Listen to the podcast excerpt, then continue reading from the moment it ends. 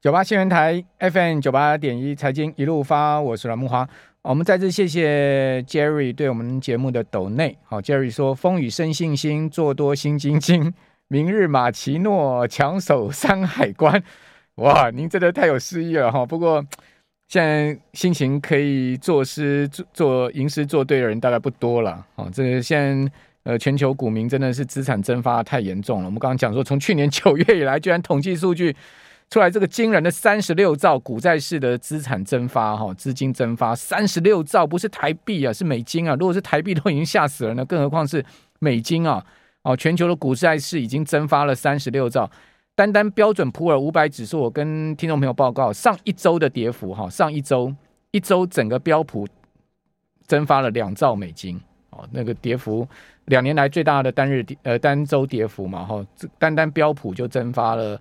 两兆美金的市值哈，所以这一次真的是呃股汇市哈，股汇市债市哈，三市的大杀戮了哈。呃，这只北极熊真的有够大只的哈，那我还不知道它后面会怎么样再去整现在目前的呃全球股民哈。那今天台股哈，总共有上市柜七家公司跌停板，这呃七家公司跌停板其实不多了哈，也没有什么流动性的问题哦。但是我要跟各位报告，这七家公司哦都大有来头啊。哦，这个第一档叫玉金光哦，这个光学双雄之一的玉金光今天居然砍到跌停板哈。第二档呢也是大有来头，也是半导体相关呃重量级的公司啊，光罩哦今天也打到跌停板。还有呢就是智源今天打到跌停板，大家都知道智源是当红炸子鸡哈。哦，另外呢也是半导体最近喊的这个是不得了的好的公司叫中沙哦，也是呃被打到跌停板。你说啊中沙怎么会是半导体啊？它是台积电供应链呢？哦，算是。有重要的半导体的这个供应链，还有就是最近不断发布利多的，哇，一个月单季赚多少钱呢？哈，这个呃多好多好的，森达科今天居然跌跌跌停板啊！你说奇怪了，不是很好吗？这个最近新闻都是在发利多，怎么会跌停板呢？还有呢，IP 的重量级公司啊，也是力积电哈集团的啊，这个呃力旺啊，今天也跌停板，哦，这些公司够有名了吧？哦，那另外还有大将跟九威，我们就不讲了哈。这几家公司够有名了，今天竟然今天都是被打到跌停哦。哦，所以这就是呃值得注意的现象哈。另外在今天各类股里面，只有水泥类股上涨。哦，台泥亚泥今天还能收红之外，哦，水泥类股呢整体涨幅是百分之零点四。那超过大盘跌幅的哈，大盘今天跌了二点四趴嘛，我们就不要看呃其他类股这个低于大盘跌幅了，我们就把它略过。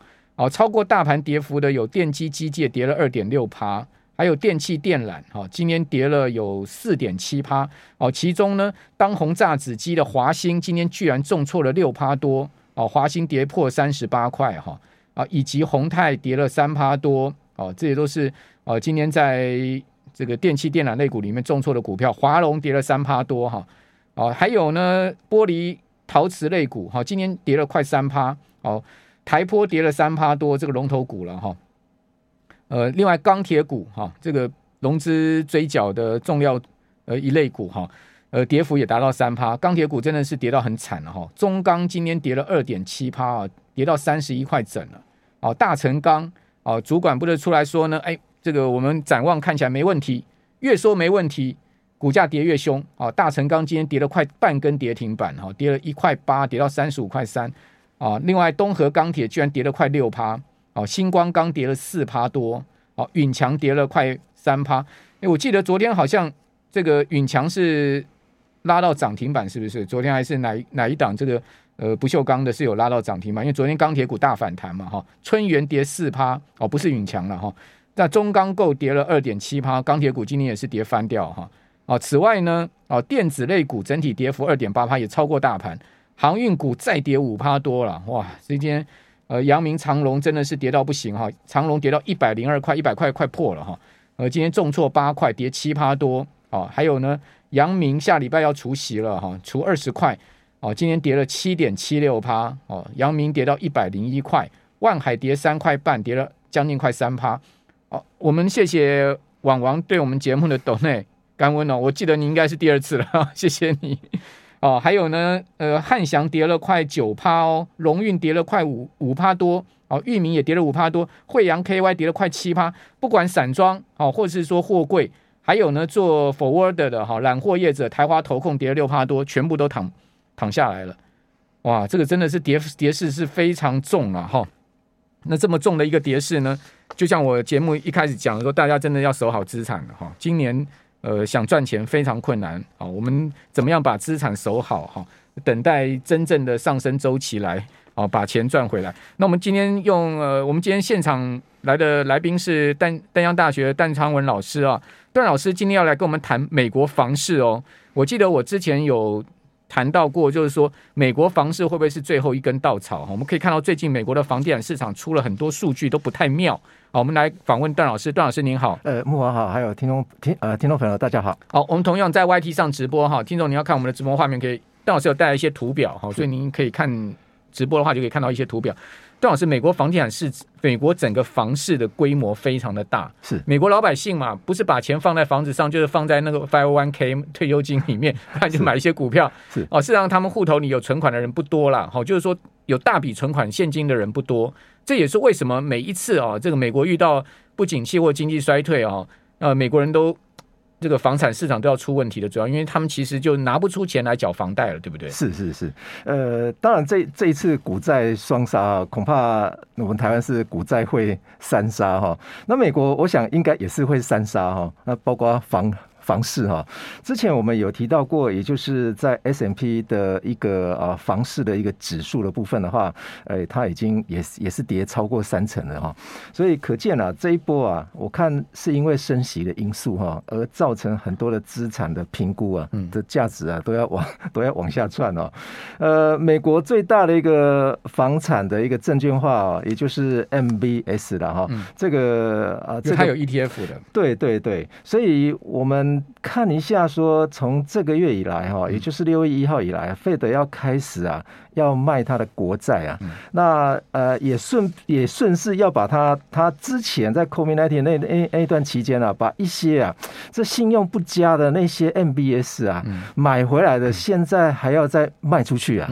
所以当当初 COVID-19 那段期间的话，他可是呃不惜代价把所有市场上面一个次贷啊那些信用不佳的。也就是似乎好像呃缴款也不是很好的，在金融机构里面啊，把它买买到啊买到它的一个资产负债表里面哈。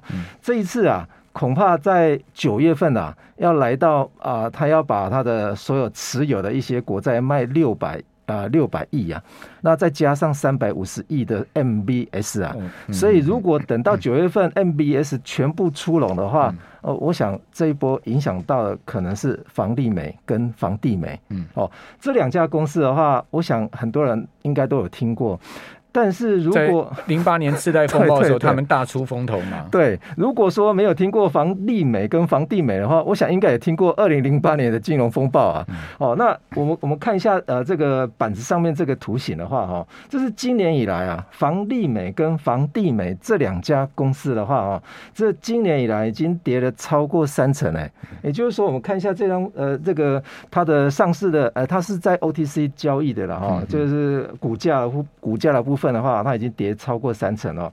它发行的 MBS，这个是今年以来的，今年以来的，哎、嗯，今年已经跌跌超过三成了，跟那个科技类股一模一样哦。嗯、那我们看一下 MBS，它也有发行 ETF 哦。黄色的部分的话，大家看一下黄色的部分 ETF 的部分的话，因为它可以呈现投资人的一个情绪哈，所以可可以显现的哦 ETF 也是跌超过一成啊。嗯、那如果 ETF 跟他自己的公司也都跌呃，跌幅都有扩大的话，可以很明显的看到一件事情，什么是 M 呃 MBS 哈？MBS 的话是房利美跟房地美哈，他去收购类似贷款的这些业者，他的信用不佳的，比较比较不好的，我把你买下来。MBS 应该讲说不动产抵押证券，对不对？对对对，不动产抵押证券了哈，但是 MBS 是属于债券的哦，债券形式在在发出的哈，它里面有提供一个固定的利率，这个全球可能很难以听听到说一个房产，你去你去房你去银行贷款啊，竟然可以贷到三十年，而且固定利率，哎，这美国才有啊，全球恐怕都很难看到啊。所以因此啊，那如果三十年固定利率，它那个利率就很高了。对对对对，因为它反映的就是它一一篮子的，对，因为是房利美跟房地美哦，它去收购那些呃债债权嘛，也就是说收购银行的这些抵押贷款，然后呢再把它包装成。证券商品。对，然后再再做出售。那一楼子里面哈、哦，它的包括付息的情况，嗯、还有包括它的本金情况哦。嗯、如果说其中有一位贷款者在银行那一端呢、啊，他他如果说不还本金或者是不还利息的话，它这个楼子的投资组合就会。贬义嘛，所以贬义的话，它的 它的资产这个 MBS 的价值就会受到影响啊。不，因为它是一整篮子有很多的贷款户，所以一个出问题没关系，但是一群人出问题的话，哇，那这个问题就大了，对不对？所以我们看一下他自己公司跌三成，他发行的 ETF 跌一成，还有另外一另外一个资产证券化的东西，也就是 REITs 跟 REITs，嗯，这两个。跌超过两成诶，所以也是跌入熊市了。B N Q 超有名的，对不对？对对对，还有 S C H S 也 H H 也是超有名的 REITs 嘛。对，哦，这两个 REITs 今年以来跌幅都超过百分之二十了哈。对，那当然我们说这这两档的话，N B B 就是 M B S 的 E T F 是今年以来跌跌了二十四趴吧，对不对？对。所以，所以我我想，我想这个房地产的部分的话，MBS 影响好非常深。所以从这些 ETF 哈跌势，你就知道说现在目前状况。我们这边先休息一下，等下回到节目现场。大新闻台 FM 九八点一财经一路发，我是阮木华。我们节目现场访问的是丹江大学财务金融学段昌文老师哦。我们同样透过直播 YT 的方式呢，跟各位来谈一些我们美国房产跟台湾房产的市场的情况哈。那同时，当然段老师带来一些图表。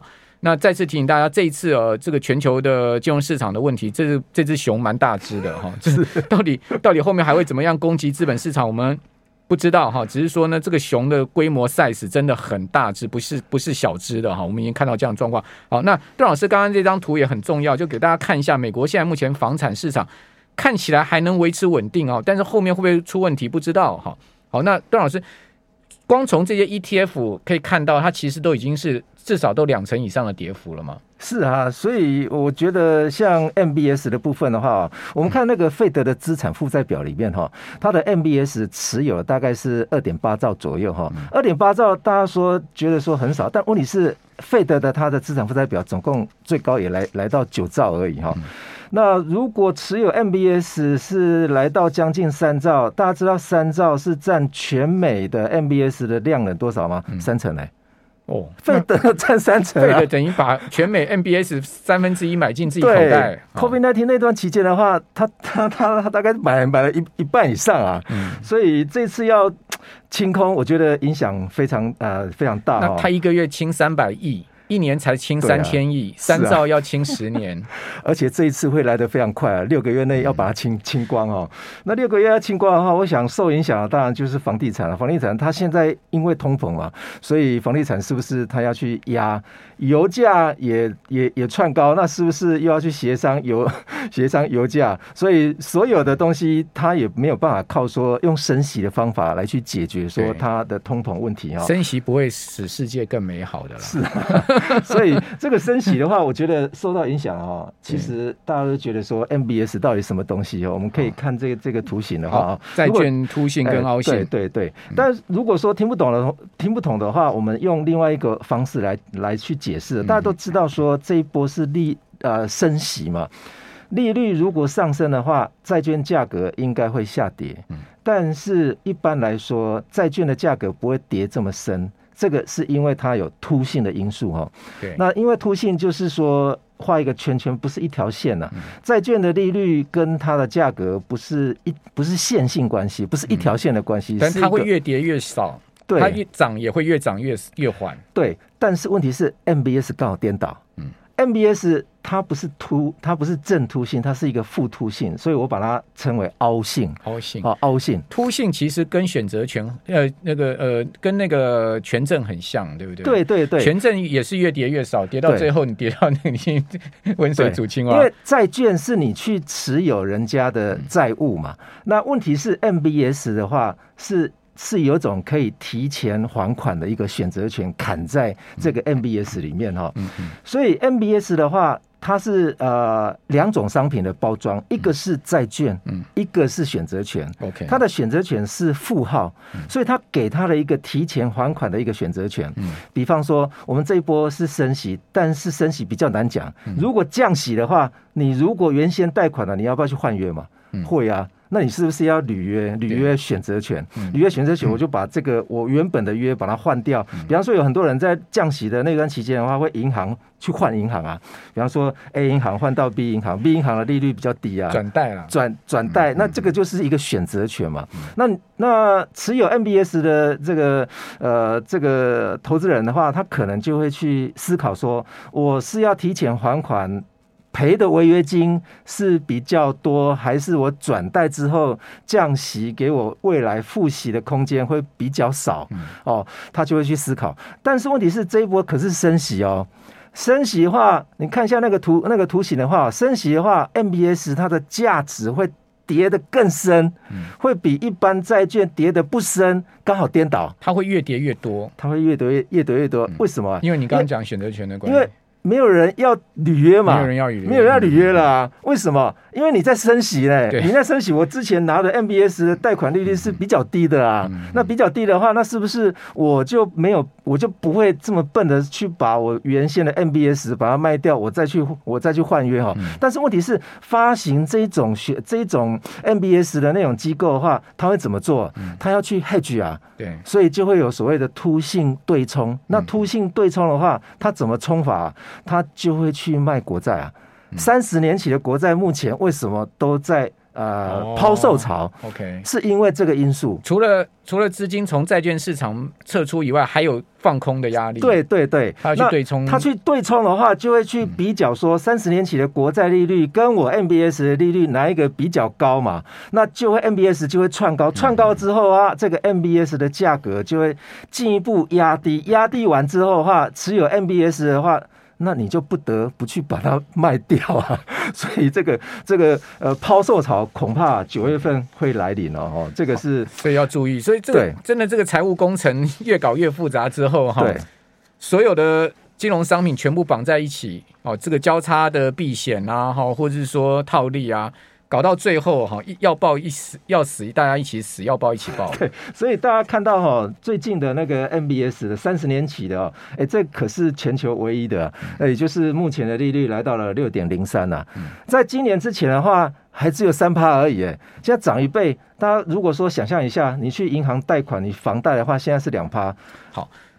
邓老师，美国房地产上你觉得会不会出问题？因为美国现在三十年期的房贷率已经上升到六趴了嘛，哈。对啊，它年初的时候才三趴，等于说上升了三百点了，哈。是，那三百点就一倍的幅度了，哈。是啊。那你觉得美国房地产上，我我也看到很多华尔街报道说呢，不会出问题。他说，因为现在目前美国的呃这个经过零八年次贷风暴之后，银行对房贷授信哈，他们其实更趋于严谨了。是。那再加上其实呃美国老百姓的银行里面存款还够，哦，就是说没有到。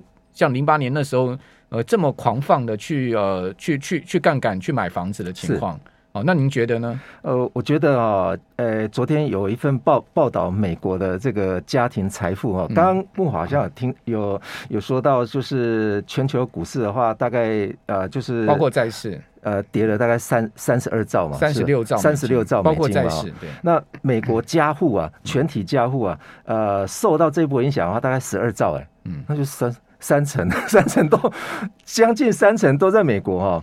那我想，这个如果再进一波，再因为利率再往再往上窜的话，所有的资产全部都要重估，包括不动产嘞。嗯，所以这个不动产的这个影响啊，我想，因为它的 CPI 里面也包括了租金啊。哦，那包括租金的收入的话，它把不动产压下来，它租金应该就会啊慢慢的往下压。